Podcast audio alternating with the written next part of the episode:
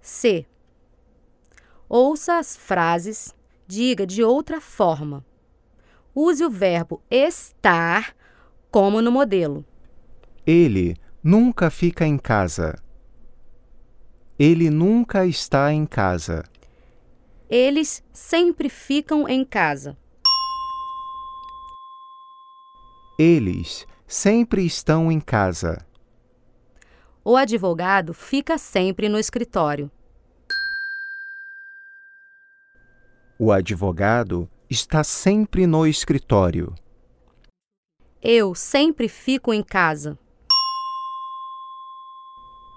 Eu sempre estou em casa. Nós nunca ficamos aqui. Nós nunca estamos aqui.